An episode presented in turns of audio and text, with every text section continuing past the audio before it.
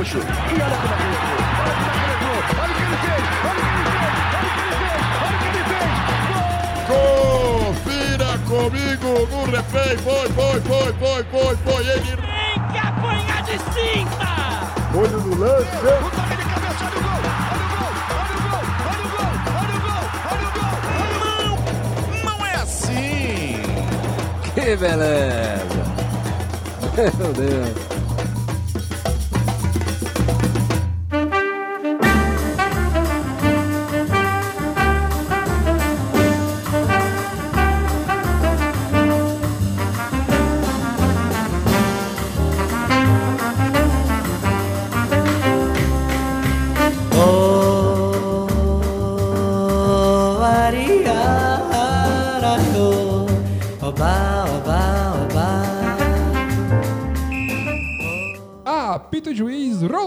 Bola, tá começando mais uma edição do Esquenta Bancos, o podcast onde só a resenha é titular. Eu sou o Luan Alencar e no programa de hoje, motivados pela final da Copa São Paulo de Futebol Júnior, que ocorreu aí quinta-feira passada, né, dia 25 de janeiro, vamos falar sobre categorias de base. O Flamengo sagrou tetracampeão da Copinha e essa geração aí da Gávea chamou a atenção, né, por ter Devido a algum título com esporte, não. Essa geração da Gávea chamou aí uma certa atenção por ter conciliado a campanha vitoriosa com um ótimo início de Taça Guanabara já pelo time principal, né? E isso fez a gente questionar aqui a importância de dar atenção à base, qual o momento certo de fazer a transição para o time principal, o porquê de tantas gerações terem sido desperdiçadas ao longo dos anos, enfim. Para falar sobre tudo isso e muito mais, aqui comigo no banco mais quente da podosfera brasileira estão Alfredo Gomes. E aí, Lula, beleza? E aí, cara? Então, cara, é, hoje eu só tô aqui. O que me motivou a vir foi falar da história onde Andrade e o Flamengo recusaram Luiz Soares. Só isso. Mas não tem problema que depois veio quem? Negueba. Exatamente. Pra suprir essa Não. carência. É, já que a gente um tá se adiantando craque, aqui sobre quem veio, é, não contrataram Soares, mas con- contrataram o maravilhoso Fabiano, Fabiano Oliveira. Enfim, vamos falar mais no programa aí, né? Aqui também está ele que joga mais bola que Fabiano Oliveira. Ele que quase né, despontou nas categorias de base. O nosso craque Daniel. Daniel Correia, Dani Boy. E aí, cara? E aí, Lula, beleza? Beleza? Viemos aqui pra falar de base, né? A base foi o mais perto que eu cheguei do meu sonho de ser jogador. Então, acho que eu tenho algumas coisas pra falar aí. Olha aí, olha aí. Experiência própria. Dani Boy que já confessou a gente que não curte muito assistir a copinha porque ele queria estar lá, né, Dani Boy? É um pouco de, de, de inveja, né? Não, brincadeira, brincadeira. Eu fico torcendo pros, pros garotos despontarem aí. Mas tem um certo ressentimento aí com a copinha. que Eu nunca pude participar.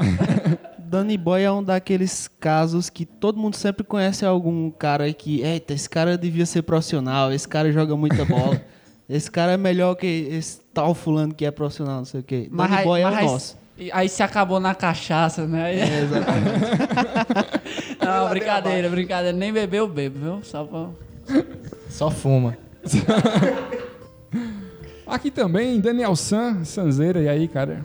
Fala aí, Lula. É, não sei como é que você não citou a frase do, do grande Zico, né? Que craque o Flamengo faz em casa. É, Porque essa- o Flamengo tá se dando muito bem nas competições de base, inclusive a, inclusive a Copinha, né? Que é a principal competição de base do Brasil. Nos últimos três anos venceu dois títulos. Mostra que o Flamengo tá investindo muito nessa categoria. tá sendo mais campeão que revelando gente. Né? brincadeira, brincadeira, brincadeira. E falar da base que tem gente que pensa que vestibular de medicina é difícil. mas entrar na categoria de base de um grande clube do Brasil é mais difícil que medicina na USP. Chupa USP. E ele que não faz medicina na USP, mas faz engenharia, não faz informática na. Curso de informática. Ajeita PC. faço microlins com os profissionalizantes na Unicamp. Ve- Veio formatar aqui o negócio acabou ficando pra gravar. Eu vim ajeitar a mesa de som aqui dos caras, vi que tava faltando um, fiquei. Está aqui, não é Iago Pontes, né? É o nosso Gabriel Queiroz, Bielinha. E aí, Para os íntimos. para os íntimos. E aí, Lula, show. shows.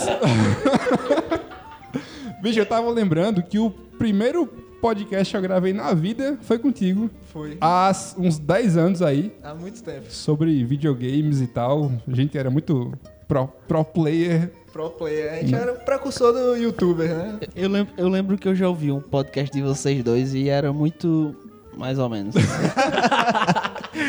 eu ouvi um que era sobre o que aconteceria se houvesse uma invasão zumbi, uma porra assim. Não, mas aí já foi bem depois. Aí já foi Pois muito é. depois. Esse, esse cumbial aí foi antes do, É, do Gororoba. antes de inventar Antes o do Gororoba. Pop. Foi muito antes. Era É. o Raiz.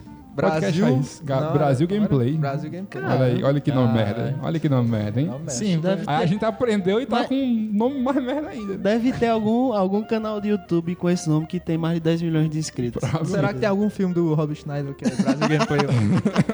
Na época tinha mais alguém fazendo gameplay pra vocês se intitularem o Brasil Gameplay. Tinha mais alguém no Brasil fazendo gameplay. pioneiros do gameplay. Nem era gameplay. Nem Tinha tinha, nem, nem tinha nem tinha YouTube. gameplay. Tinha nem YouTube, né? Chegou, era tudo Nem mata aqui dentro de gameplay. Enfim. Sim, fala que não tá aqui porque esse sim se acabou na cachaça. né? Eita. Tu tem algum destaque? Eu já falar do... Eu tinha, eu tinha um, um recado a dar. Parafraseando o nosso querido Alfredo aí, queria lembrar que o Real Madrid escolheu entre Alípio, que hoje está no meu tricolor de aço, e um tal de Felipe Coutinho. E claramente eles re- contrataram Alípio, que jogou no Real Madrid B vários anos aí. E hoje Fizeram cresceu escolha na certa. vida e veio parar no meu Fortaleza. Coisa certa. Escolha certa, né? Escolha- Nem todo escolha mundo consegue, tem a sorte E de... você pode ver que esse Alípio, ele vai galgando degraus na carreira, né? Galgando degraus. Exatamente. saiu do- do- do Bolando, Real Madrid. Saiu do Real Madrid B e foi pro Fortaleza né? amadureceu tudo que tinha no Real Madrid e agora tá no seu auge no Galgando Fortaleza. degraus, né? Pra baixo. Enfim, vamos falar aí sobre categoria de base e tal, mas antes, nossos recadinhos rápidos e básicos. Primeiro de todos, aquele velho recado de sempre, né? Se você quer participar das nossas discussões, comentem aí, esquentabancos.com, toda semaninha tem programa novo. É, assine nosso feed para receber os episódios toda quarta-feira. Você pode é, é, procurar por Esquenta Bancos no seu aplicativo agregador de podcasts. No iTunes está lá como Esquenta Bancos Podcast. Nossa página no Facebook é facebook.com.br esquentabancos. No Instagram e no Twitter são esquentabancos underline. Então sigam a gente nas redes sociais, comentem tudo mais, enfim. E é isso aí, então vamos pra pauta.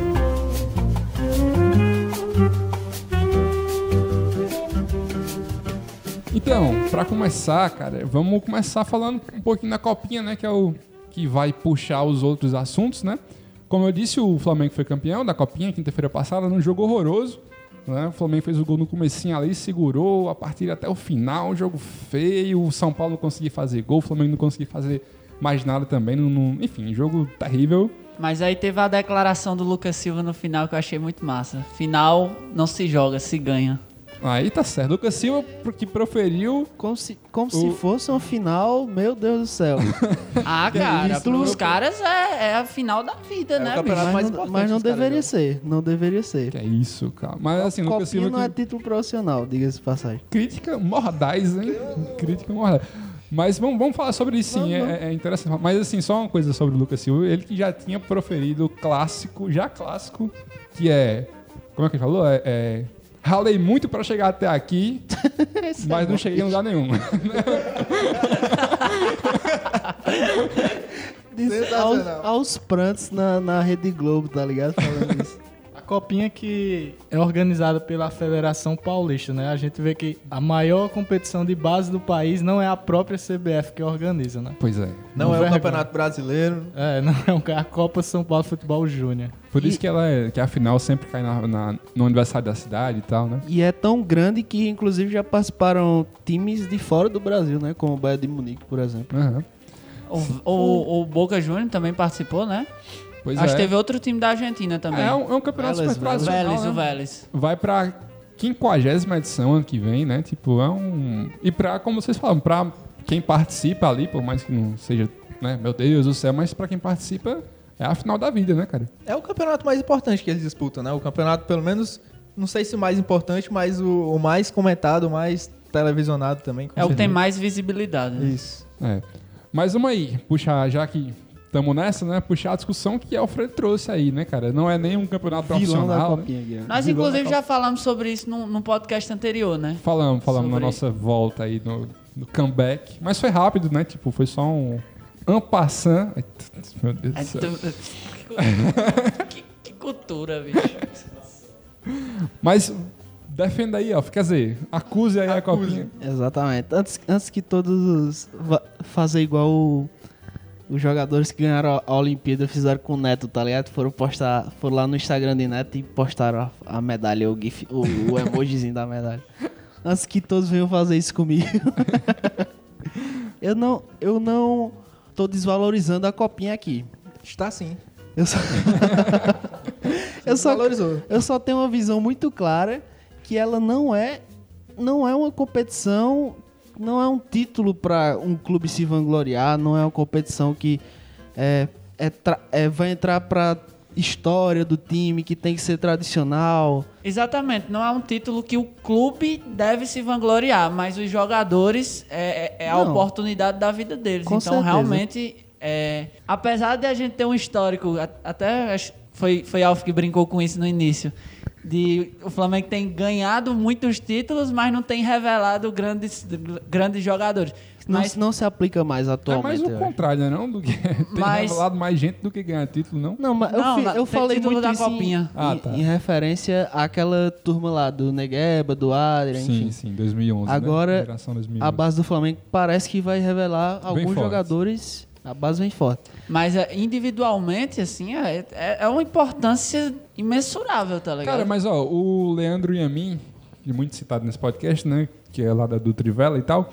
Ele tweetou um negócio que eu achei interessante, que tudo bem, você tem que fazer inúmeras ressalvas ao título de Copinha, mas envolvendo as duas torcidas que envolveu essa final, São Paulo e Flamengo, duas torcidas muito carentes e calejadas nos últimos anos, né? Ambas com um jejum aí de, de- de títulos importantes. Então, perder essa final seria doloroso para qualquer uma das duas. E eu falo, falo com tranquilidade aqui que, cara, eu fiz todas as ressalvas possíveis, assim. Tipo, assistia, porque eu, eu gosto de ver a molecada jogar e tal, mas sabia que era só uma copinha. Mas se perdesse a final, eu ia ficar meio chateado, cara. Era o título que eu queria. Eu, como torcedor, queria ver o Flamengo levantando a taça, sabe? É aquele negócio, é, ter ganho não foi grande coisa, mas se tivesse perdido, o que a gente, como torcedor, o que a gente ia ouvir de ah, vice de novo é. e tal, cheirinho é, de novo. Então, acaba tendo, trazendo um pouco essa. Pelo menos enquanto torcedor, traz aquela. Aquele o- peso, né? Aquela... É o estadual que deu certo. copinha. Inclusive, eu vi torcedor de São Paulo nas redes sociais fazendo vídeo e é hoje que a gente acaba com esse jejum de títulos. Vamos lá, tricolor, pra cá embulotado. É, é, a copinha é legal por isso. É, é uma simulação do futebol profissional. É, tem essa, essa questão da torcida, Amargo. de ser final e É tal. amargo. Um desses. Pô, tinha mais de 30 mil pessoas no Pacaembu, velho. Exatamente. É, só que, então, é uma bela simulação de futebol profissional. Só que, vamos lá, analisar a frase que ele, que ele falou. Final não se joga, final se ganha, né? Sim.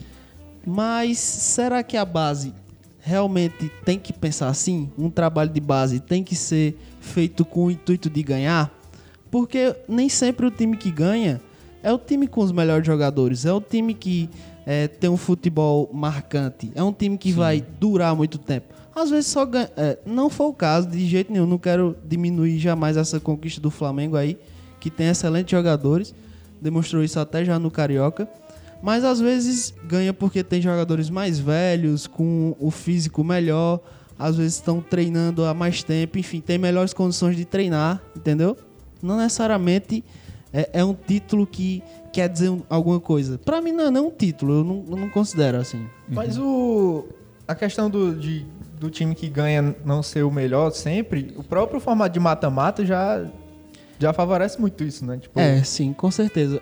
Mas é, no futebol profissional, eu, eu entendo ser, ser, ser isso, que nem, nem sempre. Eu não tô defendendo que o melhor time tem que ganhar, entendeu? Mas é que eu acho que o título para o futebol de base não deve ser ser campeão. Não deve ser só, somente ser campeão. Deve ser criar alguma coisa que dê frutos, entendeu? Acho que esse é o principal motivo do- da existência da base. Criar algo que dê frutos no futuro e não ser campeão. Inclusive, tu até já comentou que muitas vezes essa competitividade exacerbada nas bases prejudica o desenvolvimento dos atletas. Agora sim, uma coisa que, que vai de encontro com o que tu tá falando, eu acho que a gente tem dois exemplos um pouco diferentes que mostram os dois lados da moeda aí, sabe? Os- nos últimos 10 anos, os maiores campeões da Copinha foram Flamengo e Corinthians, né? O Corinthians, nesses últimos 10 anos, não teve muito, assim, mu- muitos bons frutos vindos da base, assim, Não, né? não teve. Embora, embora tenha sido o grande campeão da década aí da Copinha. Já o Flamengo, eu acho que é um que, quando se reestruturou lá em 2010 e focou mais na base, com mais investimento e tal, foi um time que conciliou títulos de Copinha, né? Três nos últimos, nos últimos anos aí, Aham. com boas, com boas gerações, com bons caras que, que serviram ao time principal e com vendas, como a do Vinícius Júnior, né, astronômicas, assim, que já, inclusive, já paga, o- assim, Todo paga e investimento de sobra base, demais sim. o investimento que fizeram na base, E, né? e, e esse é realmente o ideal que aconteça. Isso, não só buscar o, o título. Então, acho que essa, essa nova mas, mas se a- geração... a gente pode trazer outro time também, o Santos, por exemplo, que só tem três títulos. Tem uma das bases mais, mais famosas do Brasil, que vem revelando grandes jogadores e que vem mantendo o clube, muitas vezes, se não no campo, com a venda e, e dando dinheiro para o Santos se manter aí, né? né, Aquela história que a gente sempre fala, né? O Santos, todo ano parece que não vai dar certo, mas aí surgem uns meninos na- da base que, que Aham. tomam E conta da, das Tu falou do. São Paulo aí também, não, não ganhou, não tem ganhado nos últimos anos. Não, não tem Mas é, se a gente pegar só 2017, por exemplo, o São Paulo vendeu uns cinco jogadores aí que por milhões aí para para times da França e da Holanda que não são tão grandes, mas pagaram muito e acreditaram nesses caras. Teve o Lucas recentemente, uma revelação do São é, Paulo. o Lucas tem, tem o David Neres também, né, que tá jogando no Muito no Ajax. no Ajax. Pra falar em números, assim, mais exatamente, exatamente, Luan comentou que o Flamengo investiu muito na base e tal. Eu vi que o Flamengo investiu de 2010 pra cá cerca de 20 milhões de reais e só com a venda do Jorge ano passado, ano retrasado, Aham. lucrou, já se pagou, foi mais de 20 milhões a venda dele. E ainda teve o Vinícius Júnior, né, que foi Pois a é. venda de um jogador É o jogador de O jogador- até 16 anos mais caro da história do futebol. é, tal. o jogador mais jovem, mais caro da história do futebol. Agora, eu não, não defendo o fim da copinha, jamais. É uma competição super atrativa e tal. Mas acredito que ela tem que mudar a forma que acontece, não visar só o título. Eu entendo a importância pessoal do título para os garotos, mas é uma final como a gente viu aí do Flamengo fazer um gol e, e, e aí o jogo meio que acabar depois desse gol é pensando no futuro é preocupante, eu, eu diria. Sim, Preocupante. verdade, é verdade. Tem, tem razão, tem razão. Mudei de opinião. Mas assim, tu falou sobre essa questão do título, né? Um, tem uma entrevista do diretor de base lá do Flamengo, né? Que eu até botei aqui na pauta alguns tópicos.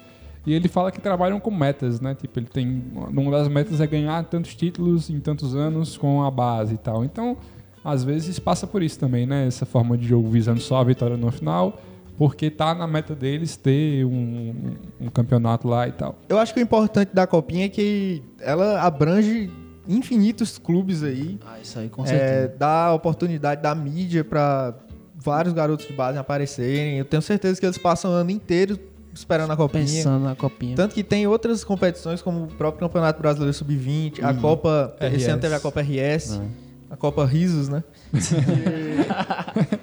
Times estrangeiros participaram também. Inclusive o Flamengo foi mó mal na Copa Foi, RS, foi péssimo, nem, foi nem passou da primeira fase, eu acho. Uhum. Mas a principal competição é a Copinha, cara. Tipo, não, não tem pra onde correr, tá ligado? E eu acho, Essas assim, outras, elas restringem, às isso, vezes. também, né? exatamente. Tipo, você vê todo ano tem clubes cearenses na Copinha, o Fortaleza e o Ceará são sempre convidados. É, Time do interiorzão mesmo, interiorzão né? de São Paulo. Eu diria que a Copa São Paulo é a competição de base mais democrática do futebol É a brasileiro. Copa do Brasil do- do- da- das competições de base. E são esses caras que geralmente trazem aquelas histórias mais emocionantes pra gente ver. Tipo, o cara com a vida super sofrida. que- Exatamente. como o goleiro que chegou na final do ano passado, eu não vou lembrar o nome dele agora, mas ele tinha perdido a mãe e tinha já estava quase desistindo do futebol e aí com a idade limite surgiu essa chance para jogar na copinha e ele foi bem, teve uma partida que defendeu não sei quantos pênaltis contra um time grande e, e classificou o time para semifinal ou final, se eu não me engano. E hoje ele tá aí no- na terceira divisão de Portugal. Pô, pra gente vendo assim de fora pode até ah, que, que merda, né? Tá na, na divisão ruim. Mas pro cara virou um emprego, tá ligado? Que vai manter ele pro resto da vida dele, É, que- provavelmente. O futebol, sei lá, 99% do futebol é isso aí, né, cara? É terceira divisão de Exatamente. Portugal, É é, tal, né? O, o cara que vai pra Inglaterra, Premier que League, tava- é ó, o exceção, cara tava exceção, na exceção. né? No interior do Brasil, sem, sem oportunidade nenhuma e sem perspectiva, jogou uma copinha e tá, aí, tá na Europa, Europa, né? né? Empregado. E eu imagino que isso deve acontecer com muitos garotos. Teve também um depoimento já nessa edição de, um jogador do Flamengo que eu vi, uma entrevista, ele falando que, que a mãe dele pedia pra ele voltar, tava sozinha e tal. Eu não lembro na íntegra como foi esse depoimento, mas era algo do tipo, a mãe dele querendo que ele voltasse pra casa, ele não, mãe, eu preciso ficar aqui porque é, é a minha chance, de, isso ele falando aos prantos, né? A minha chance de melhorar o meu futuro, de ter uma chance na vida e para dar uma vida melhor para a senhora. Então, é- é- tem, É, tem desses depoimentos que são muito, muito impactantes, assim. Não, e, e o que eu acho muito massa, cara, de. O que eu gosto de assistir Copinha e gosto de ver essa molecada aí quando sobe pro time principal e tal, é que eles vão comendo a grama, cara. Eles vão jogando a vida deles todo jogo, né? Porque eles sabem que ali é a oportunidade que eles têm de aparecer, tanto na Copinha quanto, por exemplo, eu achei muito foda quando o time da Copinha jogou o Carioca as primeiras rodadas, né? Que era só com a molecada lá, porque o time principal parou de jogar um dia desses aí com a final da Sula, né? E o, o- Acho que foi o Jean Lucas até. Jean Lucas é o nome do, do cara que usa com a camisa É, é, embaixo do, Jean do Lucas. calção e tal. Fez um gol lá no, no contra o, sei lá, o Volta Redonda. E o bicho fez o gol e saiu chorando. Não, e não, tal. quem fez o gol foi o Lucas Silva, não foi não? Lucas Silva, Lucas Silva. Fez o gol e saiu chorando lá e tal, vibrando pra caramba. Você nunca ia ver um cara já consagrado vibrar tanto com um gol contra o, sei lá, o Volta Redonda no início do Taça Guanabara. Mas ver essa molecada tão empolgada e tal, porque tá jogando no, no time principal, ou na própria copinha, né? Porque sabe que eles estão sendo visados ali. Eu acho, sei lá, acho empolgante, assim, de assistir. É, eu concordo com o Alf quando ele diz que o título não é pra ser o mais importante. Claramente não é o mais importante da Copinha, é, mas eu acho que ela é de extrema importância para a base brasileira, para o futebol brasileiro. E não tem que acabar a Copinha.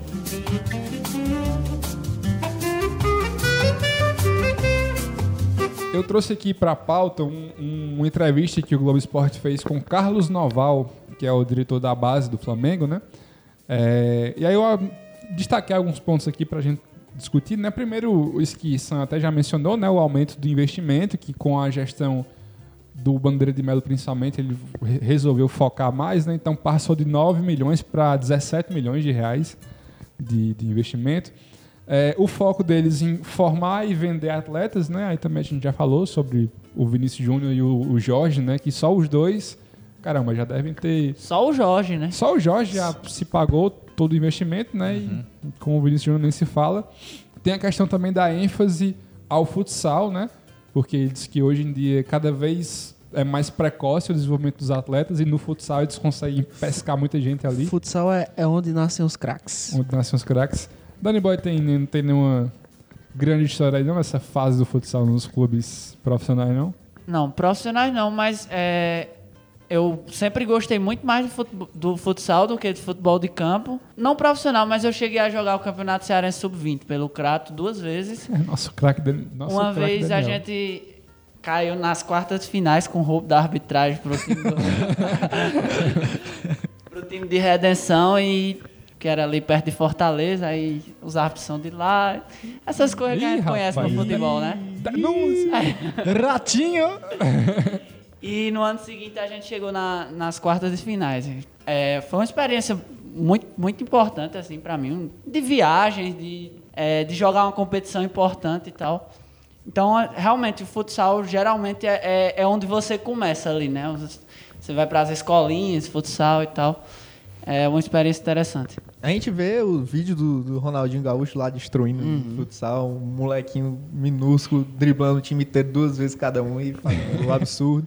E, e o futsal é interessante também porque é, desenvolve a velocidade de raciocínio do, do jogador, a habilidade também, porque é um espaço muito menor e às vezes exige muito mais fisicamente também. A marcação geralmente é, é mais difícil, é sempre em cima, não tem aquele espaço do campo, né? Exatamente. Então acaba desenvolvendo a habilidade do cara. E por ser muito dinâmico, é, todos os jogadores têm que estar participando o tempo inteiro. No campo, sempre tem O garapa. um, um lá que dá um migué, é, exatamente.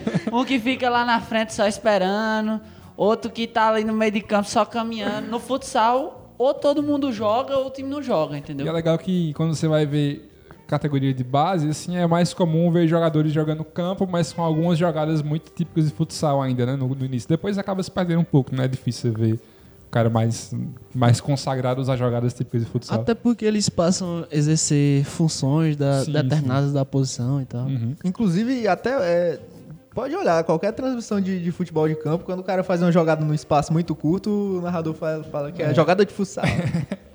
Outro ponto que o Carlos Noval fala aqui é essa questão de procurar jogadores de meia confecção, que é não só buscar formar o jogador, mas também trazer jogadores que já iniciaram sua carreira em algum outro clube, clubes parceiros, como ele diz, né? E, e identificar o, o- um talento ali, trazer ele bem cedo para o clube. Foi o que aconteceu com o Vitor Gabriel, né?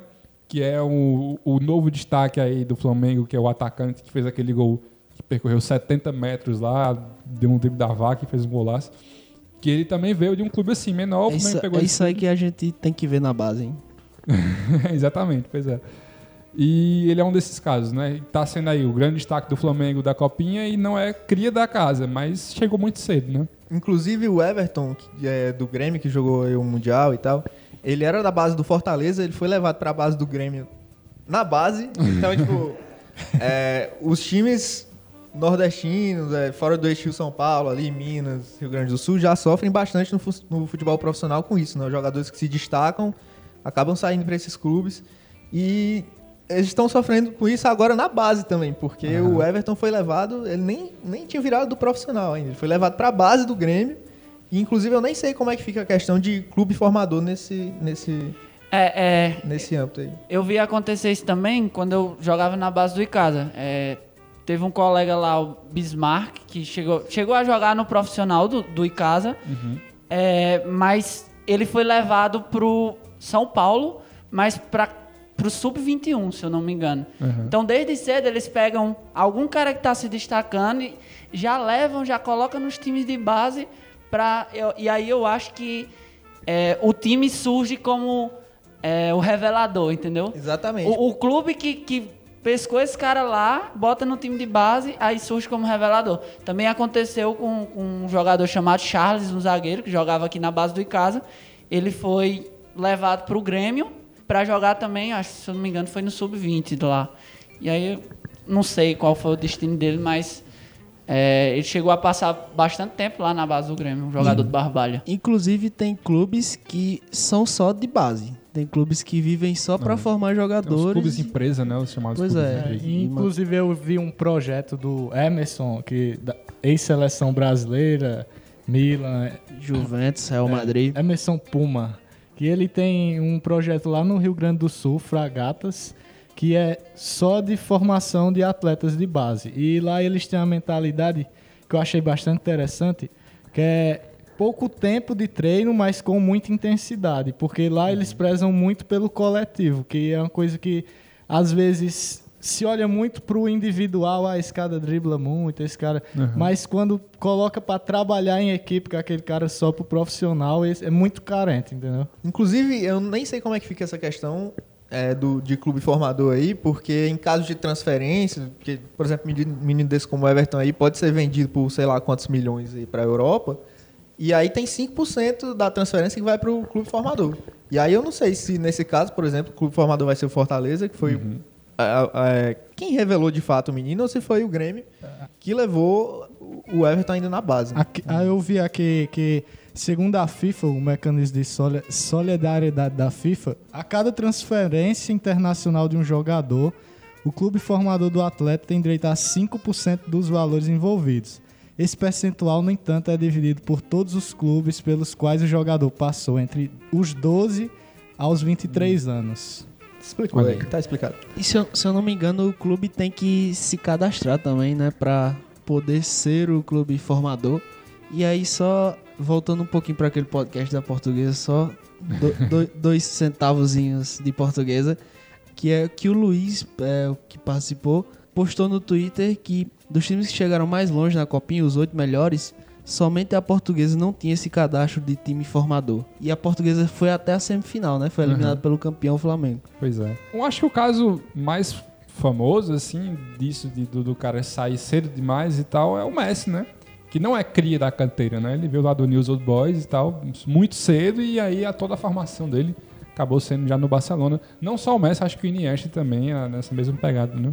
Enfim, aí tem uma parte aqui da, da, da entrevista com, com o cara do Flamengo lá que falam da geração perdida do Flamengo, né? Que era aqueles a geração de 2011 que tinha César que acabou chegando agora só que tá conseguindo um certo destaque, né? Pelo, pela carência no gol. Interessante, César, né? Que foi dar certo já com 26, 26 eu anos, acho se que eu tem não me 20, engano. completou agora essa semana, 26 Foi jogado anos. na fogueira completamente e Foi. não E- se queimou. É e a com- mídia fi- foi mal. E a mídia fica o menino César, né?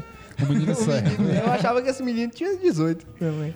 É porque também goleiro é foda, né, velho? Porque É. goleiro pra ter uma chance, assim, tipo, de aparecer, é... É, mas além do César tinha também o Rafinha, Adrian, Tomás e Negueba, esse quarteto do Danny Boy. Esse quarteto iludiu demais, hein? Rafinha que disseram, Melhor que Neymar, né? disseram que era melhor do que Neymar, né? Toma, ó, é, Adrian, que era o novo Zico também, né? Inclusive eu tenho um negócio pra Adrian, falar. cara, pode A Adrian. crer. Inclusive eu tenho um negócio pra falar aqui que eu particularmente fico muito ofendido. Eu simpatizo com o Liverpool. E simpatizo com o Liverpool. E acho o Salah tá se mostrando um grande jogador. E o e Danny Boy compara o Salah a Rafinha, porque ele diz que só sabe correr. Eu achei, eu fico indignado com isso. Na verdade, você tá distorcendo completamente o que eu falei. Cara, desses aqui, eu acho que o único que, que ainda é, tá ali é o Tomás, que pelo menos tá no esporte, né? Primeira divisão e tal, mas Já fez gol e provocou o Flamengo, provocou o? Flamengo, esse safado. Safado nunca mais volta. Mas de fato é uma geração perdida, né? E aí eles falam aqui é, do porquê que isso aconteceu, e aí o cara fala que é porque esse, esse processo de transição, se for mal feito, bota tudo a perder, né? Pode estragar a vida do cara profissionalmente e tal.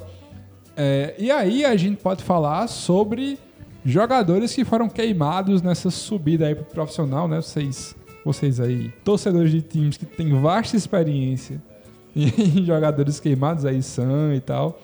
Cara, é, acho que o maior exemplo, assim, recente é, disso, até porque ele era comparado com um cara que tá, que tá no, entre os três melhores do mundo hoje, que é o Neymar, é o, é o Jean Cheira, né? O garoto da base, que do Santos também, né? Mais ou menos ali contemporâneo do Neymar. Achei que tu ia falar Neilton. Neilton. Cara, o Neilton também é um que tinha tudo pra. É, esperavam que fosse um craque e se tornou só um Neilton.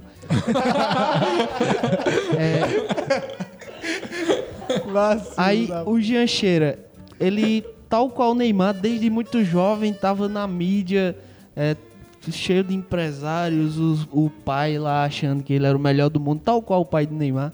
E, E o cara simplesmente não deu certo, perdeu a, a cabeça, não sei o que aconteceu completamente. Ele passou por vários clubes, clubes de fora do Brasil, clube da Itália, se não me engano, Genoa, passou até pelo Flamengo também. E, e nunca conseguiu se firmar no, no futebol profissional, nunca foi aquele garoto da base. É, no caso, o Jancheira, eu acho que ele foi queimado não por, por entrar em um momento problemático no Santos, mas sim antes, antes de, de, de, ser, de, de ser profissional, porque tanto a mídia quanto, quanto quem cuidava da carreira ali deixou ele se deslumbrar com o que estava acontecendo e, e nunca mais o cara foi aquele o que parecia ser, né? É, cara, nesse, nessa entrevista aqui do, do, do Carlos Naval, ele fala da importância do acompanhamento psicológico desde cedo, né? Porque, cara, o mundo do futebol é meio que uma realidade paralela em que tudo é muito ampliado, né? Tudo é muito descolado da realidade, assim. Então, isso pra que- um menino desse aí se vislumbrar e perder a cabeça e se descontrolar, é muito Por fácil, isso que é, eu me preocupo também com essa importância toda que é dada à copinha. né? Aham. Porque às vezes um cara ganha a copinha e acha que já tá no auge. E aí Sim. para de. de- Não, é aquilo que a gente comentou também, né? Que você pega um monte de menino velho de 17 a. Quer dizer, de 16 a 20 anos, né? Pra jogar copinha. E aí botam pra jogar um campeonato que você veste a camisa do time profissional, que tá passando na Globo, na ESPN, na Sport TV, na rede vida. na Rede Vida também. e que no final vai com, vai com 30 mil pessoas, o cara meio que já se comporta como se ele já tivesse consagrado, no né? pro- E aí, No profissional, você vê até pela expressão dos jogadores, né? Sim, Parece um sim. cosplay dos profissionais. é, exato. De fonezão, chegando com É. aquela marra. O cara que eu comentei lá também, do, do- na- nessa copinha, que o cara já tava provocando o adversário, colocando a mão na- nas Na- partes íntimas e tal. Tipo, você não é Naquela- ninguém ainda, cara. Naquela Calma aí, também vai que foi Neymar, pros né? pênaltis Corinthians e Flamengo. Foi ano passado, foi? Foi. Foi, que né? o, Passado? o goleiro Foi, foi. defendeu um pênalti, cara. A partida nem tinha acabado ainda. Ele defendeu um pênalti, saiu fazendo gesto pra torcida lá, provocando. Sim, é. O- Eu acho que, infelizmente, a imprensa tem uma grande. Eu acho que tem uma grande parcela nisso aí de deslumbramento aí dos jovens e tal, porque é, eu vejo muitos jovens que sobem da base, jogam uma, duas partidas bem, fazem gol. E aí, no outro dia, já estão na casa do É. cara fazendo reportagem lá de sete minutos lá no Globo Esporte, passando na hora do é. almoço. Aí o cara já se sente o quê, né? Exatamente, rapaz. O cara já sente um Gustavo da vida aí. Agora, dá aqui a meu testemunho sobre uma grande revelação do Esporte Clube Corinthians Paulista queimada. Poderia ser um craque, mas o Lulinha, né? Esse é emblemático demais. que o- eu acho que o próprio Esse aí, diferente do Jancheira, ele foi queimado por outros motivos, né? o próprio Lulinha era muito deslumbrado com as coisas. Quando ele fala que ele era. Ele falou isso, que era uma mistura de Ronaldinho Gaúcho com Kaká. Assim você falar isso, Ambos no auge, né? Quando ele disse isso. amb- ambos no auge, você estando ali nem no profissional, eu acho que não é uma declaração muito boa. A responsabilidade, o peso que ele tinha de ser uma grande revelação do Corinthians aumentou e muito com isso. E o Corinthians puxar uma comparação, claro que o Vinícius Júnior joga muito Marco Lulinha. Quem é Lulinha? Agora, pelo motivo que o, o- a venda do Vinícius Júnior, o Flamengo fez muito cedo, né? Aí não se questionou tanto porque foi cifras exorbitantes. No caso do Corinthians, na época era 30 milhões de, de dólares. E mesmo que fosse reais, que eu não me engano o Chelsea queria contratar ele. E o Corinthians negou, entendeu? E no tempo eu lembro que, oxe, isso é muito pouco pro nosso craque do terrão. E aí fica aquela do lado do torcedor, né? Entender quando o cara tem que ir ou não, tem que ficar, se vai ser bom pro clube ou não. O, o, o Chelsea, esse caso do Lulinha é exatamente o oposto do Luiz Soares, que é, o, o olheiro viu um jogo ruim dele e não quis contratar. Já o do Lulinha, o olheiro do Chelsea deve ter visto um jogo muito bom e quis botar os 30 milhões no cara e felizmente pro Chelsea não deu certo. Ou então um DVD bem editado, né? Ou não, né, velho? Ninguém sabe como o cara É. não teria se desenvolvido lá. Agora, é paradas. interessante é que o Chelsea é um, parece que é um celeiro de estragar jogador. Eles Luca, pegam... Lucas Piazon aí. Lucas Piazon. Eles pegam o cara que é promissor e aí vão emprestando, emprestando, emprestando. esse Lucas Piazon, se eu não me engano, já tá batendo 10 clubes. O próprio Salah, né? Que tá fazendo muito, Salah, muito sucesso é, no, o atacante do, do United, Lukaku, De Bruyne, é, quem mais? O- acho que vai, vai acabar fazendo isso com o próprio Kennedy agora também. É, que tá jogando lateral Já tá no né? Newcastle. Ele Já foi emprestado é. O Lulinha foi o que fez mil gols na, na base. Lulinha, mais de mil, Mil gols, gols na base. base? Era o, é o Pelé Quem nas bases. Pelé? Na Pelé? base. Agora, o Lulinha, ele, ele, se eu não me engano, ele surgiu exatamente num dos piores anos da história do Corinthians, foi 2008, né? Foi justamente. Assim, ele apareceu ali em 2007, 2008, que o Corinthians teve o pior da sua história, o rebaixamento. Tinha acabado de sair da parceria com a, A MSI, né? Que, que saiu de Tevez pra Finazzi em pouco tempo. Acabou, Respeite acabou o Finazzi, dinheiro. rapaz. Finazzi é ídolo do Fortaleza, do Biel, né? Ídolo do Fortaleza. Finazzi, Um que, da- que tem, da Série B. tem aquela saudosa reportagem do Vitor Hanover. Vitor Hanover. Abraço, Vitor Hanover. Se estiver escutando, sou seu fã, cara. Lhe sigo no Instagram. finaliza no fim da partida. Finazzi finalizando no fim da partida. É, sim, mas então o Lulinha acabou, acabou, foi mais um desses exemplos de que acabou o dinheiro, meu Deus, o que, é que a gente faz agora? Vamos correr pra base, né? Aham. E aí ele chegou num time completamente desorganizado, com a torcida extremamente exigente e que pressiona os jogadores, pressiona demais. É. Paciente demais torcida do Corinthians. é- Assim, o que dá muito certo no Santos, né? eu vejo que não dá certo no Corinthians. Os, por exemplo, um exemplo, um exemplo mais recente, o Pedrinho, que tá que muito se fala nele, menino muito habilidoso, Fez mas um golaço na Sul-Americana. Fez um golaço na Sul-Americana, jogou muito a copinha e já tá meio que escanteado no elenco profissional. Vai acabar sendo emprestado e eu vejo que ele tem futebol para ter uma oportunidade agora. Que o time não, não tá precisando, assim, não tá em grande. Não tá desesperado o time. E esse seria o melhor momento para tentar colocar ele no elenco. É, essa fórmula aí que o Lulinha entrou, né, é a fórmula ideal pra estragar um- uma boa promessa, né? Quando Com o time tá certeza. desesperado, Que a torcida tá impaciente. é. Aí você deposita as esperanças na base, é o- né, o, o- Às vezes surge um craque, mas Sim. em regra dá pois é. errado. Tem algumas exceções, o, o Santos 2002, né, que o time tava É. falido e aí trouxe Esse a Santos base quase toda pra excepcional. cima e o time, né, Comandado por um garoto de 16 anos, né? Pois é. Mas, mas é exceção, né? Não dá pra usar isso como regra. E o- A Tá. regra é estragar o jogador, né? Se a gente vê dessa geração aí do Corinthians, se a gente for olhar, tem é, três nomes que eu lembro assim de cabeça, que é o Lulinha, o Boquita e o Dentinho. O- os três foram jogados nesse, nesse fogo aí. E o melhor que se saiu foi Dentinho, que é um eterno reserva no Shakhtar Donetsk, né? Pois é. ponta no O fio da Bruno Dentinho, o Dentinho foi mais ou menos, é, fez ali a dupla de Ele ataque. jogou bem na Série B no outro ano, né? fez a dupla de ataque com o Ronaldo e, e ele ainda consegue ser o maior artilheiro do século XXI do Corinthians. Olha aí. Ídolo, ídolo. Vem ser feliz. Volta. Tem um, um menino lá do, do Botafogo que na, na, Foi o na que foi pra campanha... Rússia? Como é? Foi o que foi pra Rússia ou não? Não lembro. Era um lourinho assim que no final do... Acho que faz uns dois, três anos, no final do... do sei o que, né? Luiz, Luiz, Luiz Henrique? Não me lembro. Algum jogador jovem de nome composto. É, algum jogador jovem, não, como Lourenço aí. Aí são todos, né? É, que nas últimas cinco rodadas do Campeonato Brasileiro, o Botafogo lá tava lascado, colocou o menino pra jogar, o menino destruiu, fez gol assim a rodo, e aí ficou todo mundo agora vai, e aí o menino foi emprestado pro Atlético Paranaense, sumiu assim do mapa também. Não sei o paradeiro desse menino, não me lembro nem o nome Cara, dele, como é o nome dele? Espero que esteja vivo O e bem, né? cara, é, o cara vê assim que vai se acabar quando dá emprestado pro Estoril. Porque o Estoril Ih, cara. é o time que Matheus, filho destrói... de Bebeto. Filho da Bé. É a Cara, reciclagem. e se é pra falar de filho de jogador, a gente vai ter um monte aí. Porque o filho de Bebeto, o filho de Romário. De Romário. é, Romário que foi ver o jogo do filho lá. Meteu o gol. é. Contra o Fortaleza, Olha aí. Tupi, é, Tupi Fortaleza.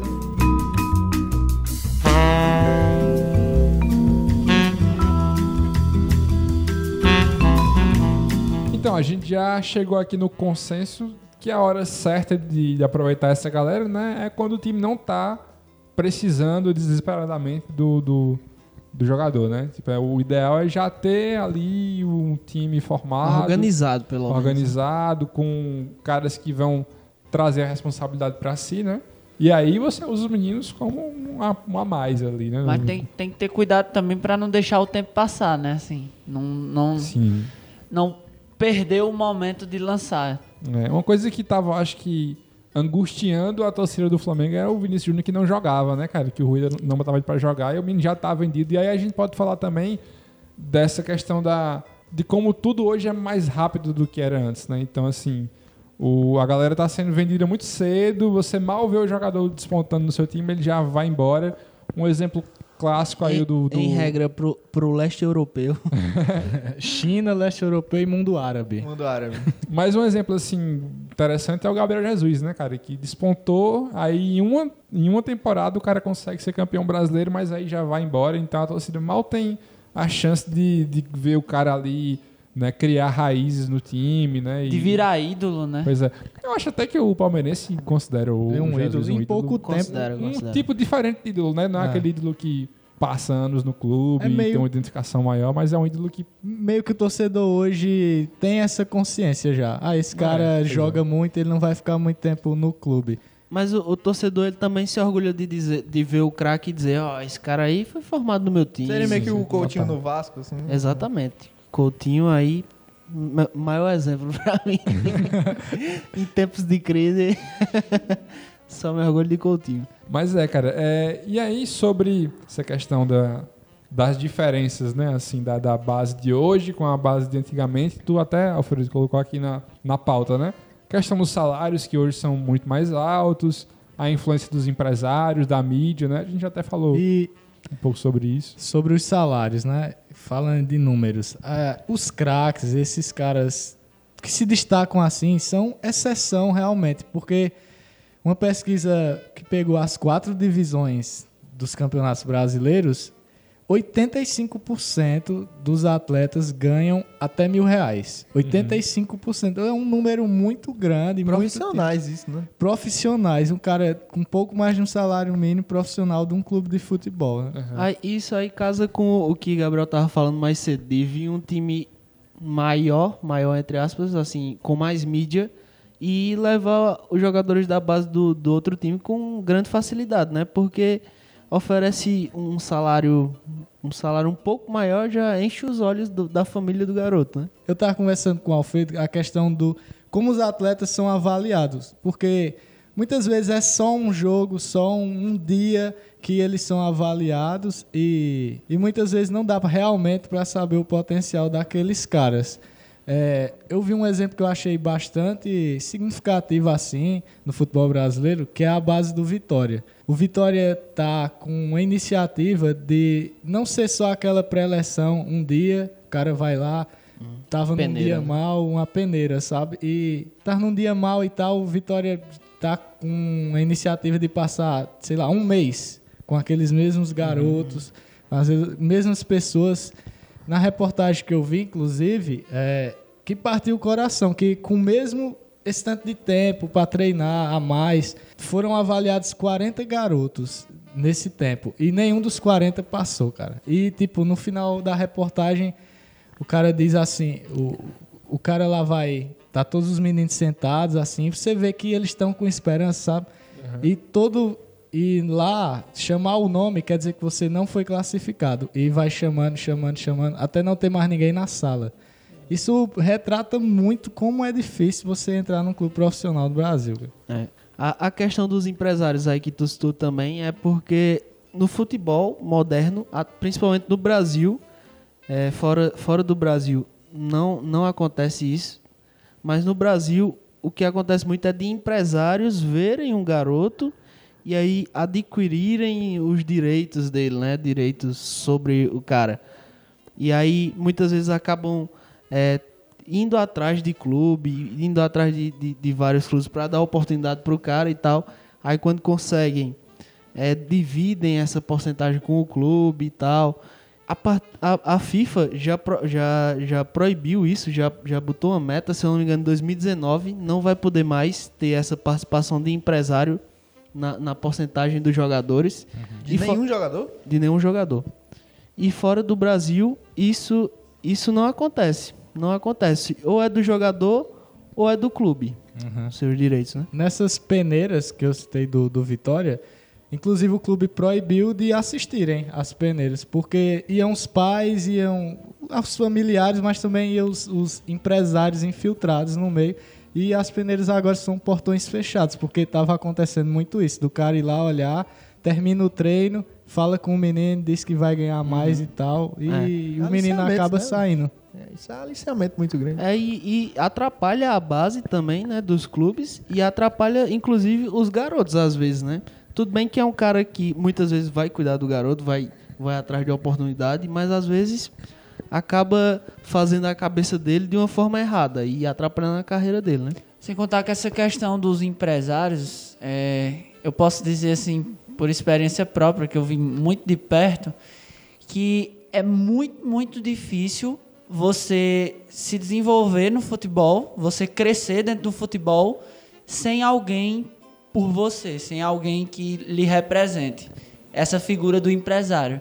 E justamente com essa condição que o futebol impõe, nas bases principalmente, acaba que, que, que os empresários eles, eles ficam su- supervalorizados e os jovens se sentem muito é, tentados a terem essa representação dos empresários. Porque eu posso cravar isso aqui.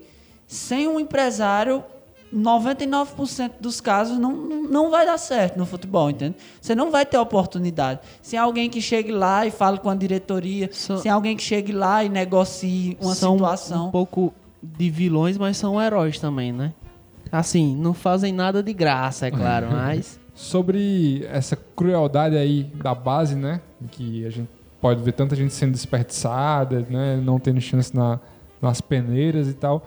Tem uma matéria legal do Globo Esporte também, que o Alfredo botou aqui na pauta, que são cinco razões para crer que o Iniesta seria dispensado na base brasileira.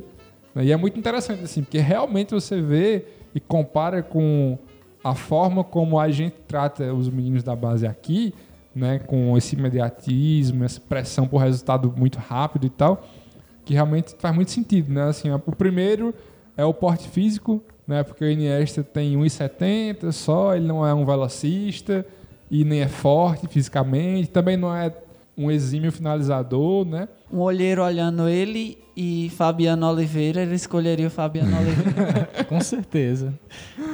É, essa aqui eu acho que é a mais grave de todas, que é a demora na maturação, Né. porque o Iniesta só foi virar titular do Barça com 24 anos, e é impensável, né, cara, aqui pro Brasil, um cara só vi- vingar com 24 anos tirando o César, né? Aí tem outros que jeito introvertido também, porque o cara teve ele não é midiático, né? Não É. faz selfie, né? Exato. Não- Até tem um trecho que ele fala, não, Não usa brinquinho, não sei E o não quê. pinta o cabelo, né? Até porque são, são raros os, É, ca- os, os fios de cabelo que ele tem. Já é o quarto motivo, né? Que é o anti-marketing, que ele não é nada marqueteiro como a maioria dos jogadores hoje em Não dia. dá né? pra vender shampoo de caspa. Nem vende- e nem vai fazer muita propaganda com, com de, de marca de chuteira, ou sei lá, de brinco, de fone, não sei o quê. né? Cuecas lupo, né? É um cara mais discreto. Cara, eu acho que essa questão do imediatismo que tu falou, eu acho que é grande parte da culpa também dos torcedores, sabia? Sim, Porque eu que, total. frequent, eu que frequentei estádio muitos anos, eu via muitos os torcedores pedindo, tipo, quando o time tava mal, os torcedores, ah, fica pagando não sei quantos mil pra esses caras aí de fora, do sul, bota os meninos da base pra jogar, não sei o quê. Aí quando botava os meninos da base, o menino da base jogava um passe e a galera ficava putaça com ele, tá ligado? tipo, o menino da base jogava uma partida mais ou menos assim, e a galera, ah, essa porra desse menino, não sei o quê. Tipo, Serve pra nada, né? Como é que chegou no profissional? Pô, é, exatamente. Tipo, o menino acabou de entrar, o menino verde, tá ligado? A galera não tem nenhuma paciência com os meninos da base, velho. Cara, isso era até uma coisa que eu ia te perguntar. Porque tu, assim, é, tu acompanha um time que não é menor, veja bem, não é menor. é um time com menos mídia, um time mais regional, digamos assim. E como é que tu vê a utilização da base no Fortaleza, por exemplo? Porque é uma pergunta que tu, que tu falou aí, tu fez o torcedor falando, e eu me pergunto ela também. Não é melhor colocar um, um cara da base do que qualquer cara de fora que, que não deve ser muito bom, né? E tal. Não é melhor colocar um da base do que um, medíocre de fora? Sei lá. Então, todo mundo, todo torcedor tem certeza que é melhor colocar. Só que na hora que coloca, fica, não tem Não paciência, tem paciência, cara, né? sabe? E essa que- questão que tu perguntou aí do, do- da base do- do- dos times menos, menos midiáticos, né, do, do- do futebol brasileiro, é, é complicado, cara, porque, como a gente falou, tipo, quando o menino começa a despontar no profissional, até mesmo na base, os times de, gran- os times de fora levam. Oswaldo. né? Oswaldo, por exemplo, o Amaral, que era lateral direito, foi jogar no Palmeiras quando o Fortaleza subiu pra Série A. Além do Maracanã, não, brincadeira. Acho que Clodoaldo só não foi porque Clodoaldo começou uma decadência aí devido ao álcool. Muito na cedo, cachaça, é, é. exatamente. Mas é muito raro, os- é muito raro ter jogador cria do, do time que fica no time realmente de fato. Uhum. Até jogadores que, por exemplo, que não eram da base do Fortaleza, mas que foram revelados nacionalmente pro Fortaleza, como o próprio Ronaldo Angelim, saiu. Porque- É, A, gente- a gente falou isso dos clubes do Sul virem e pegar jogador do Fortaleza, mas o Fortaleza faz isso também com os outros clubes do interior. né? Exatamente, exatamente. É, é, é o, é o triste do futebol, é isso hoje em dia, né, cara? Porque, por exemplo, em 2015, eu lembro que o Fortaleza estava com um time bem azeitadinho, assim. E aí tinha o Jean Mota, que hoje. Em 2015 foi o ano que o Fortaleza eliminou o Flamengo na Copa do Brasil, eliminou o América Que Mineiro. ano? Que ano? Que ano? Não quero ouvir um pio. Não é? Pio. Não quero ouvir um pio. Não quero ver um Pio marcando dois gols aí. Né? em plena volta redonda. Eu lembro que, deu, que Luan até saiu do grupo nessa época porque não aguentou Sam. É verdade, é verdade. Quem é que aguenta Santos? E aí, por exemplo, naquele ano, quando o Fortaleza começou a, a aparecer mais na mídia, a ter bons resultados, eliminando o Flamengo, eliminando time de primeira divisão na Copa do Tá bom já Brasil. de falar isso aí, né? eliminou o Flamengo, eliminou o Flamengo, eliminou o Flamengo. E- Ele não quer retornar, né, pra esse programa. É... Esqueci o que eu falava. Ah, sim. Aí levaram o Jean Mota pro Santos e o Dudu Cearense, que não é mais nem um menino, foi embora também pro Botafogo. Foi, cara. Agora Dudu imagina. Cearense, diga-se de passagem, é um cara desses que poderia ter... Exatamente, isso. Ele jogava muito bem na seleção sub-20, ele era uma das grandes revelações do- da seleção. E aí a base, a base desses times é toda destroçada, cara, pelos times do, do, do eixo.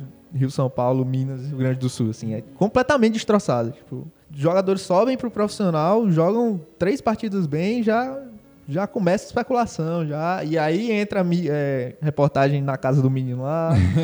e aí pronto. Aí, cara, é muito, é muito complicado. A gente vê muito é, a base com o olhar de tentar ganhar, tentar ganhar dinheiro, sabe? Com, com os jogadores Uhum. formados. Não é nem. Não é nem questão de, de ganhar título, Nem o jogador de fato usar. Exato, né? porque a gente sabe que vai ser impossível. A É igual sabe- como igual, um torcedor do, do, sei lá, do São Paulo vê o os, garoto os jogadores de fora, do time do, é, do os times de exterior, fora buscando jogadores, é, é a mesma coisa. Mesma Só que é relação. numa proporção nacional. É, vai só mudando a proporção. Exatamente.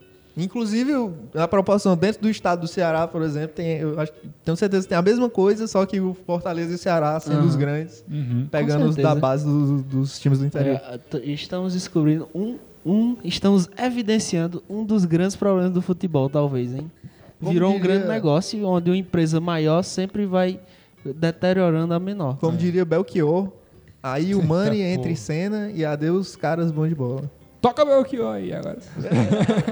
Cara, só pra terminar aqui, o último ponto lá do Iniesta, né, que a gente tava falando. Opa, Iniesta. Era a questão do contexto da época, né? Porque em 2003, que foi quando o Iniesta subiu, se ele fosse, no- se ele fosse brasileiro, né? Lu- Lula, Lula, deixa eu só fazer um comentário que. Ah, eu pensei que tu ia dizer 2003, Lula foi eleito. É, foi o primeiro ano, né? Lula. Não, que nesse. Cadê Nessa, as provas? nessa reportagem aí do, do Globo Esporte, tem a questão do amadurecimento, né? E nos comentários tem o seguinte: tá vendo? O Henrique Almeida metendo gol à beça no Coritiba e o São Paulo não teve paciência. São Paulo, ó, esse comentário tá errado, mas se ele muda um pouquinho o foco, ele acerta. Casimiro, por exemplo. São Casemiro, Paulo é teve verdade. paciência, o cara foi lá, jogou no Real Madrid B, no Porto, e hoje é um dos maiores volantes do mundo, né? Verdade, verdade. É, mas enfim, o último ponto aqui é o contexto da época, né? Porque em 2003 que é quando o Iniesta sobe né, para o pro profissional. Se fosse no Brasil, o Brasil tava numa fase excelente, assim, campeão de tudo, né? É, ele fala aqui que no profissional tinha Rivaldo e Ronaldo, né? É, nos juniores tinha Daniel Carvalho do Cearense, olha aí. E nos juvenis tinha Abuda e Roncato, que aí. Sabe-se lá, né? Em 2003, A Buda. É, em me 2003 levou, né? tinha e era recente, recente o fenômeno Robinho Diego, né? sim, sim. Então os times estavam vidrados na base mais que nunca. Pois é, então poderia acabar não tendo espaço para o Iniesta se destacar, né? Ou é, que é ou, muito comum também, né? ou isso, né? sendo colocado pra jogar e pouco tempo depois retirado e descartado. Exatamente. Iniesta, que se fosse brasileiro, seria chamado Iniestação. Só pra... Lula, e só pra fechar essa história do futebol ter se tornado um grande negócio, Uhum. a gente pode fazer uma comparaçãozinha entre o futebol hoje em dia e antigamente, que não era tanto negócio assim, já era um negócio, claro, mas não era como hoje em dia. Era um negócio mais. um pouco mais tranquilo, né? Familiar. Mais familiar. é. É, e uma grande comparação que eu acho que a gente pode traçar aqui, falando novamente de Flamengo, se formos voltar para a década de 70, onde o futebol era aquele futebol moleque, Futebol moleque, como, como o Iago disse lá no, no, no programa do Brian Clough, né? Peitos Exatamente. abertos, bigode, boca Em- de sino. Em 71, aos 18 anos, estreava o maior camisa 10 do Flamengo, Da o maior jogador da história do Flamengo, Do Brasil. e ele entrava nada badalado, assim, a galera lá de dentro já sabia que alguma coisa boa poderia vir dali, mas nada de mídia, nada de torcida gritando nome. É, entrava com 18 anos, no, foi no Vasco e Flamengo, de passagem, que o Flamengo ganhou. É, no Campeonato Carioca, sem muita pressão. É, entrou, jogou seu primeiro jogo, deu uma assistência, mas não se firmou no time titular. Não, fez alguns jogos do Carioca, mas voltou para a base. É, foi para fazer excursões com o time e tal. Foi para a Bahia para ver se, se poderia ser emprestado para o Fluminense de feira. Foi recusado pelo Fluminense por conta do, do físico franzino e tal. Mas aí o Flamengo, enfim, teve paciência, o cara voltou pra base. A galera sabia que, apesar do físico, ele era muito talentoso. Fluminense de feira recusou Zico, bicho. Era um empréstimo, mas recusou. Enfim, em 72 ele começou a integrar o elenco ali, entrava nos jogos, participava, mas nada, nada demais, nada de mídia. E aí em 74, já com 23, 24 anos também, mais ou menos parecido com, com o Iniesta, foi que ele passou a ser titular do Flamengo, passou a ser camisa 10 e aí é, ta- o caminho estava pavimentado, o jogador estava completamente formado e pronto para se tornar o que se tornou, né? Uhum. Aí se a gente trouxer para ano, os anos atuais, temos o Vinícius Júnior, que, que com 16 anos já foi vendido, foi a maior transferência da história do futebol brasileiro, foi para o Real Madrid, o maior clube do mundo. A mídia é totalmente em cima do cara, é, já fizeram tudo que é tipo de reportagem com ele, com a família, com tudo. A torcida grita o nome dele pra A entrar. torcida é é, exatamente, ele já é ídolo, digamos assim. Já meteu a camisa 10. Já, Mas já- já família 10. E, e foi vendido sem ter. Não sei se tu disse isso. Foi vendido sem ter, sido, sem ter nem jogado pelo profissional, né? Exatamente, foi vendido antes de jogar. Ou seja, é uma, é uma diferença abismal. né? Uma coisa que fica evidente, assim, como é um. Como tudo é uma consequência dessa era bizarra em que essa corrida pela grana e tal. Porque o Real só pagou 45 milhões de euros pelo Vinícius Júnior pelo receio de perder mais Verdade. uma joia brasileira para um rival, né? Que foi o caso do Neymar para o Barcelona, do Jesus para o City. Então ele viu, não, ó, tá surgindo mais um menino aí dessa safra que já veio Neymar, já veio Jesus e esse eu não vou perder. Então eu vou tacar um preço absurdo, né? É o jogador mais caro da história do futebol nessa faixa dos 16 anos, né? É, e, enfim, então é consequência, né? É. Por, por isso que os preços são cada vez mais E eu, absurdos, né? E eu acho que também por isso que o futebol era melhor naquela época. Os times menores e, e fora do eixo tinham mais jogadores bons, que até chegavam à seleção e tal. Mais equilibrado, né? Mais equilibrado, né? É, não, a, a seleção de 82, né? Aquela mítica seleção de 82, você vê quase todo mundo de uma seleção fantástica jogava no Brasil, né, cara? Pois é. Não Muito- tinha esse esse negócio do exterior também, né? Pois é. E em consequência não tinha dos times do eixo pegarem dos times do interior, né? Enfim, é tudo uma consequência realmente. Exatamente. E vocês falando aí do, do Vinícius Júnior, que foi a maior transação nessa faixa, faixa etária. Chuto que vai ser a capa desse podcast. É, recentemente, é, essa semana, o, um italiano, Pietro Pellegrini, Foi. A segunda maior, né? Ele. segunda maior, 15 anos de idade só, 15 anos, cara. O Zico estreou com 18, cara. Eu falo. Vocês jogou, estavam fazendo o quê com 15 anos? Não pode, não pode dizer. o- ele, ele, Censurado. o menino atuou menos de, acho, 10 jogos pelo Genoa e já foi vendido para o Mônaco por 20 milhões de euros. Exato. Tipo, o mundo que tem esse projeto aí de trazer jogadores jovens que vão render a longo prazo, né? Vídeo Tá. Mbappé aí. né? Pois é. tá certo o Corinthians mesmo, ter recusado 30 milhões só por Lulinha. Tá certo demais. Pensando à frente do seu tempo. cara. Tão à frente. Só não deu, só não deu certo, né? Mas ele pensou. Se ele tivesse Pensou pensado um na pouquinho mais atrás do tempo, ele tinha dado muito.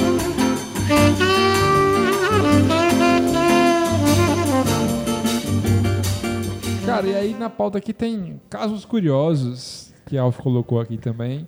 É, teve o do Cafu, né? Que foi Cafu, reprovado em nove peneiras. Guerreirinho, Cafu é um guerreiro. O menino que só queria jogar bola. Cafu foi reprovado em É Charlinho nove peneiras, cara. Charlinho da base. E aí ele, porra, foi o cara que o cara que mais atuou pela seleção brasileira. O cara ganhou uma Copa levantando a taça lá 100% de Adin Irene. É, jogou três finais, três finais de Copa. Três finais. É um absurdo. Foi capitão em 2006 também. E é um cara que, se ele tivesse desistido, qualquer pessoa desistiria, cara. Nove tentativas. Você saindo lá, da, lá de longe pra ir jogar com outros. Jardim Irene. Jardim Irene.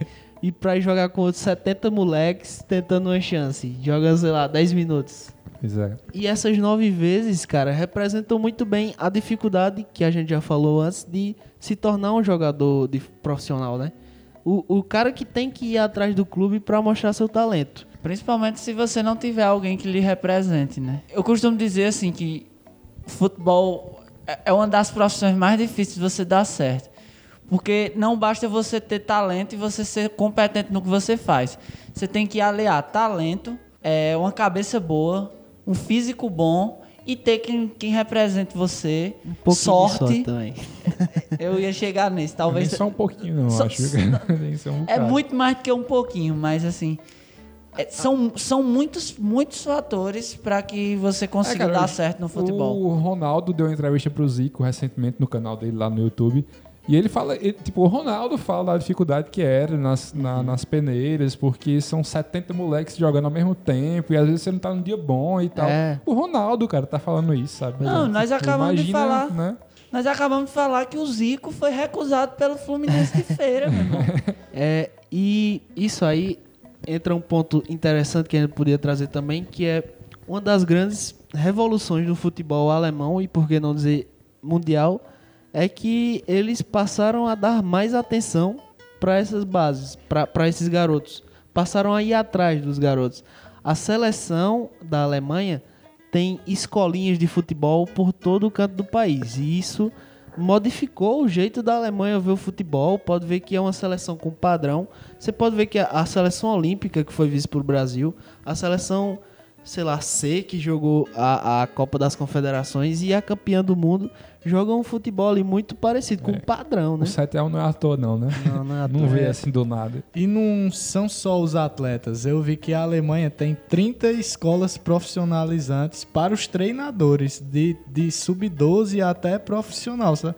Nesse, no Brasil, se eu não me engano, só recentemente que a CBF foi abrir uma escola profissional de treinadores que forma, sei lá, 40, 50 treinadores no ano, entendeu? É muito pouco. A diferença, nós estamos muito atrás nesse quesito. Pra ilustrar. Seis gols atrás, né? Para ilustrar essa, essa questão de que um detalhe pode mudar totalmente o destino de uma pessoa no futebol, eu vou usar um caso meu, assim. Que quando eu, eu jogava na base do Icasa, eu joguei lá com, com o volante Raul, que hoje é volante do Ceará. Eu era titular na base e o Raul, que hoje é jogador do Ceará, era reserva. E, assim, um- tempo depois ele, ele pegou minha vaga. Eu acho até que foi de modo injusto, porque mudou o treinador Ih, rapaz. Não, só, só mudou o treinador e aí o treinador me botou no treino lá de zagueiro. Não fui bem, eu não era zagueiro e Cara, acabei. bicho, qualquer cara que racha 5 minutos com o Danny Boy, vê que esse homem não é zagueiro, tem que jogar lá na Zagueiro, frente. zagueiro de qualidade. Acabei perdendo minha vaga pro Raul, mas assim, o Raul é um cara, era um jogador muito bom, mas assim, eu via que a gente tinha um nível muito parecido. Hoje, obviamente, ele desenvolveu, treinou, já jogou no. é, já jogou no Ceará, nas bases do Ceará e tal. E aí tem um desenvolvimento completamente diferente. Mas na época que nós jogávamos junto, era um nível muito parecido. Inclusive o estilo de jogo parecido. E aí ele foi titular, mas pouco tempo depois ele saiu. E eu não, tinha, não tive mais notícia dele. De repente eu vi que ele estava sendo atacante na base do Ceará. Mas conta aí as voltas que ele deu pra chegar lá no Ceará. É, segundo uma matéria que eu vi sobre quando ele despontou no Ceará, né? com- Como nosso amigo Biel disse, vão logo na casa do jogador, vão saber a história do cara. Pelo que eu soube, ele foi é, visitar parentes em São Paulo e lá ele foi jogar um, não sei se foi um peneirão, não sei se foi um, um amistoso, uma partida amistosa, e lá tinha um empresário ou era um dirigente do Ceará. E ele é daqui do Ceará, e aí o cara viu ele, gostou do futebol dele e levou ele para a base do Ceará. Hoje o cara é titular, foi muito importante na, na segunda acesso. divisão, no acesso. E tá lá jogando, né? Pra você ver como futebol é, é coisa de maluco, cara. Não é. Não sei, às vezes parece que todo planejamento, toda, todos os planos, as ideias, nada adianta. Quando tem que acontecer, simplesmente acontece. Na verdade, o planejamento, a preparação, tudo isso é importantíssimo, é fundamental. Mas não no futebol você não se faz só com isso, entendeu? Você não se faz só com planejamento, competência, é, dedicação. Se você não tiver alguns desses fatores, Se- se não provavelmente tiver- você não vai dar certo. Se não aparecer um treinador pra lhe botar de zagueiro, tá ligado? E aí. Biel, agora me diga aí, o que é mais vencer na vida? Acaba de ser atacante do Ceará ou o cara tá aqui com a camisa do Fortaleza gravando Esquenta Bancos? Mas é claro que eu escolheria estar no lugar de do nosso craque Daniel aqui, com a camisa do, do Tricolor de Aço, gravando com os nossos amigos. Cara, ó, tem mais história aqui, hein? Mais casos curiosos, como tem aqui na pauta. Tem o, o, o Vardy, né, do, do Leicester, que é um ope- caso... Era operário até sei lá quantos anos. Pois e aí é. jogou pela quinta divisão da Inglaterra. Outra, outro ponto aí que o Brasil fica devendo também é falta de divisões, né? Pra Isso. às vezes achar um cara no lugar bem interior, assim, regional.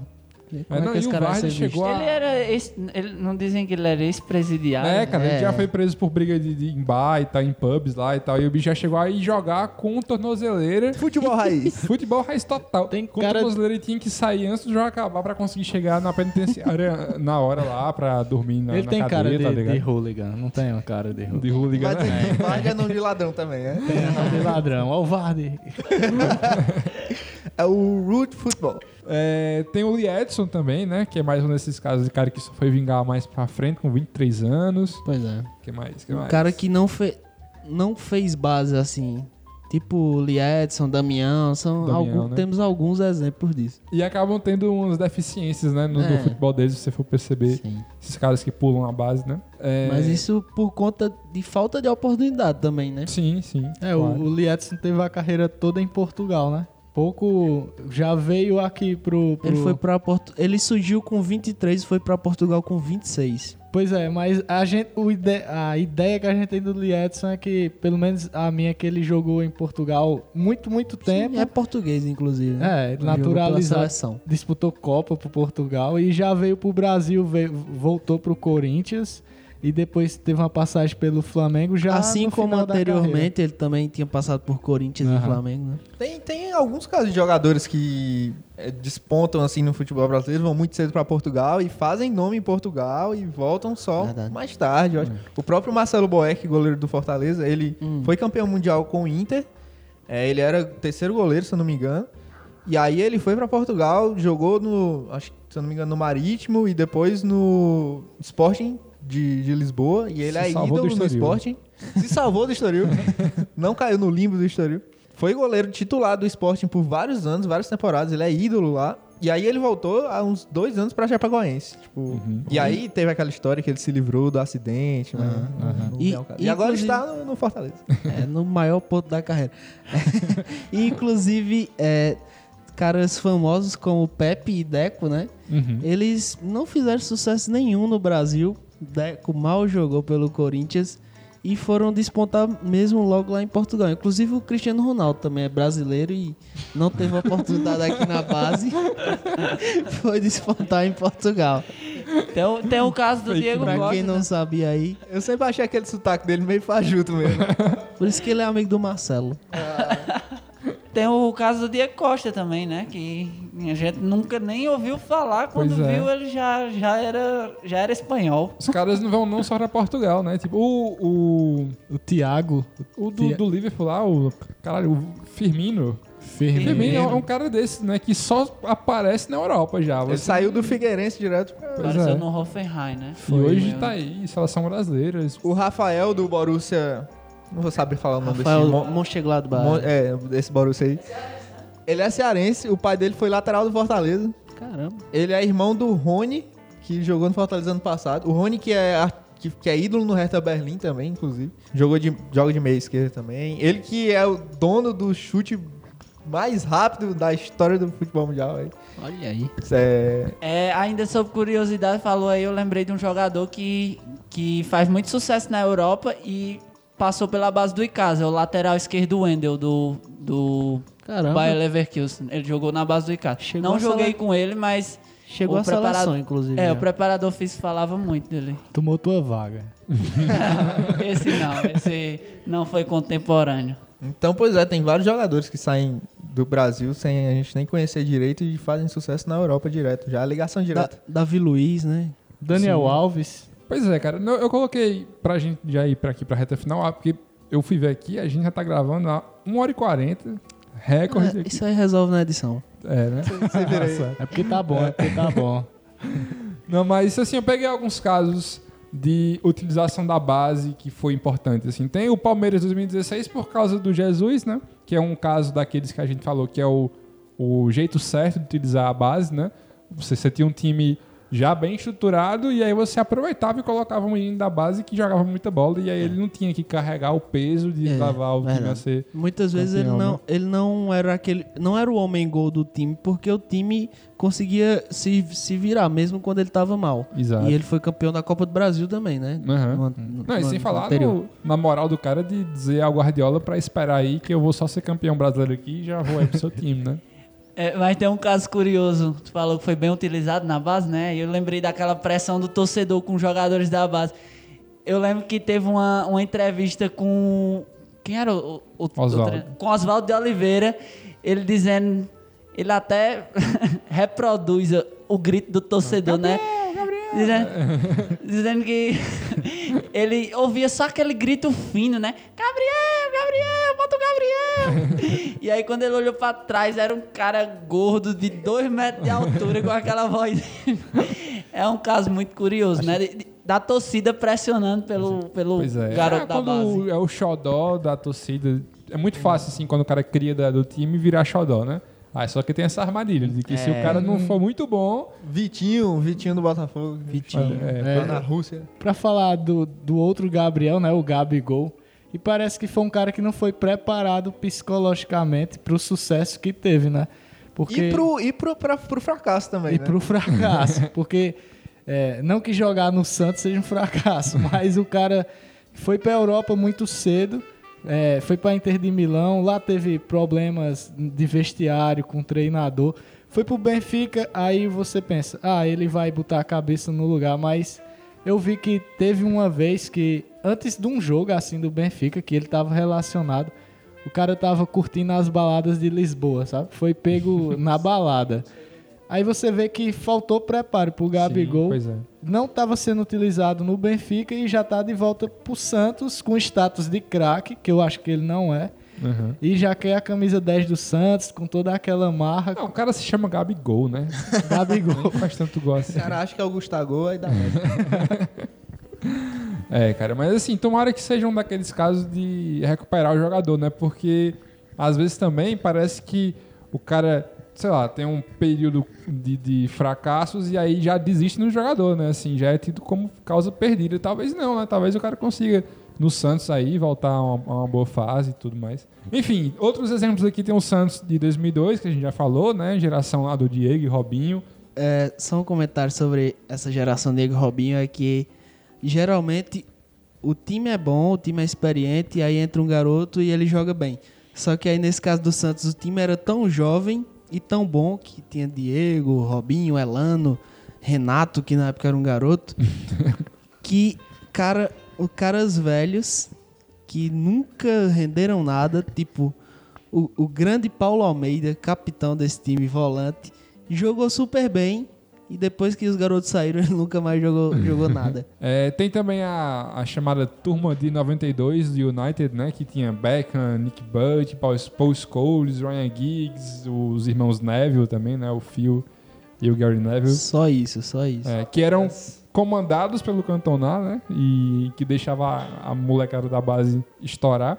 E o clássico, assim, que eu acho que da nossa geração foi o mais impressionante time de base que a gente viu, que é o Barcelona, né? Da geração das canteiras ali, que teve aquela época, a gente até comentou no programa passado, se eu não me engano, que o Barça te- teve uma geração, assim, que dificilmente, pelo menos na nossa vida, a gente vai ver se repetir. Vai se repetir. Surgiu Xavi tanto Iniesta, cara, cara. bom numa geração só, né?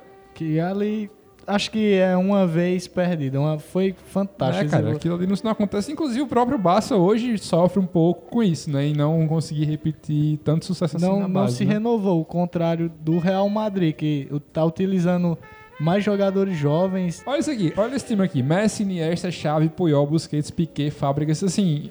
Isso Ainda- aqui não ainda se tem- mais. né? Messi, Messi, Iniesta e Xavi que, que chegaram a ser os três melhores do mundo em um ano, né? Exatamente. Tinha um Pedro também, que no Barcelona jogava muito. Uhum. É, e... Jogava. não consigo. Nunca consegui não consigo gostar do futebol de Não, Pedro, eu- mas no Barça... Não, bicho, eu acho que Pedro é um Jorge Henrique piorado. Caralho, bicho. Não, eu, eu acho que ele. Eu acho que ele. Ele a é um bom- melhor fase dele foi no Chelsea. Ele é um. Não, tá não, acho- sendo, no caso, né? não acho, eu não acho, não. Cara, mas o... Ele não é craque, mas ele foi revelado Não, pelo não, Barça e não. tá nessa linha de... Quando você joga com o Messi, a melhor fase da sua vida é essa fase que você joga, joga com o Messi. com o Messi. Pois é. Cara, ó, mas só uma coisa sobre esse lance das canteiras que é legal, assim, esse carinho que torcida tem por pratas da casa, né? Que hoje, no dia dessa gravação aqui, jogou Barça e Alavés e tem um jogador da base do Barça emprestado ao Alavés que entrou no segundo tempo e a torcida do Barça aplaudiu o cara quando entrou e tal. Então, legal, né? Ver assim Legal, um legal. Foi carinho da torcida pela, pelo cara que mesmo estando no, no time rival ali, é aplaudido no E- estádio e tal. O que é triste é que, assim, até, sei lá, 20 anos atrás, era comum que os maiores ídolos dos clubes brasileiros fossem caras surgidos da base. Sim. Mas eu não sei até o Flamengo quando... de 81, né, cara? Aquele time histórico é. É, por exemplo, o maior, da- o maior ídolo do Flamengo é Zico. É o cara que veio da base. Uhum. O maior ídolo do Vasco é. Você pode escolher aí. É Edmundo. Romário, Dinamite, é, Felipe. São todos caras que vieram da base. O maior ídolo do Corinthians. Ah, não, é o Crack Neto. É, é porque eu não. É Sócrates. O maior ídolo, do, sei lá, do Botafogo é Garrincha. Que, porra, é um cara que foi revelado lá também. Corinthians com Sócrates, enfim. Craque. Agora sim. A é- gente não vai ver mais isso. A gente Provavelmente não, é. Porque esses caras, quando forem virarem ídolos, já vão estar na Europa em qualquer outro mercado, né? vão voltar pro Brasil só pra terminar a carreira. Nem chega a virar, né? Sim, é. É, Agora, assim, do mesmo jeito que tem essa relação de, dos, dos bons jogadores e tal, tem aquela, aquelas ironias um pouco assim. Eu peguei um texto de 2007 da Trivela falando do, dessa época do Barça, desses jogadores lá revelados e tal.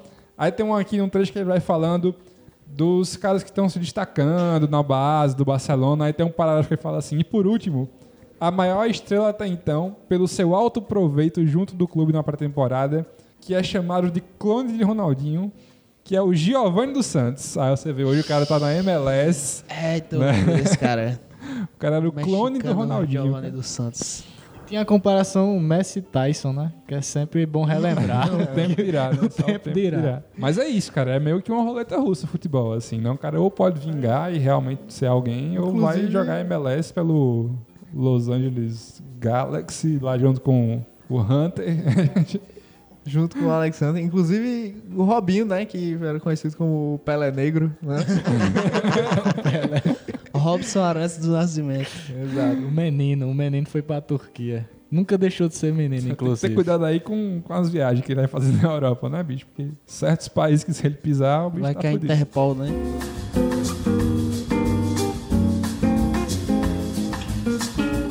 Então é isso, cara. É, é isso aí, né? Tem que dar atenção à base, que, que a base vem forte. Aí esse ano, acho que a gente vai conseguir ver alguns, alguns meninos de base em alguns times aí. menino Paquete, tem, tem me enchido os olhos. apesar de ser do rival. Craquetar, né? Craquetar, é. Mas é, cara, porque, ó, por exemplo, Vasco, São Paulo e Fluminense. Matheus Vital, tem o Matheus... Paulinho do Vasco. Paulinho, Paulinho. Pois é, né? Vasco, São Paulo e Fluminense são três times grandes que estão aí com problemas ou para contratar, ou problemas financeiros, ou problemas políticos, enfim, que acabam gerando menos reforços e talvez a esperança seja a base, né? O Fluminense, por exemplo, ano passado foi basicamente base, assim. né? A E o- base do Fluminense que é, que é extremamente famosa por formar vários craques, né? Xerém. Xerém. Uhum. E, o e já vendeu o ma- a maior revelação, assim. O cara nem, nem teve chance de jogar, não pegou um time arrumado também, que é o volante Wendel. Uhum. Teve sondagem do Barcelona, mas ele acabou indo pro Sporting de O Portugal. Richarlison saiu, né? Foi pro Richarlison. Watford jogar a Premier. Tá Richarlison muito bem já, lá. já era do, do América Mineiro, né? Na verdade. Só quero fazer uma observação aqui. Que todas, todas as Copas do Mundo que o Brasil ganhou foram conquistadas com jogadores revelados na base do futebol brasileiro. Então preste atenção na base. 100% das Copas do Mundo, todos os jogadores eram revelados na base. Revelados E assim a gente encerra, né? É isso aí, né, cara? Até semana que vem. Valeu! Tira casinho. Valeu.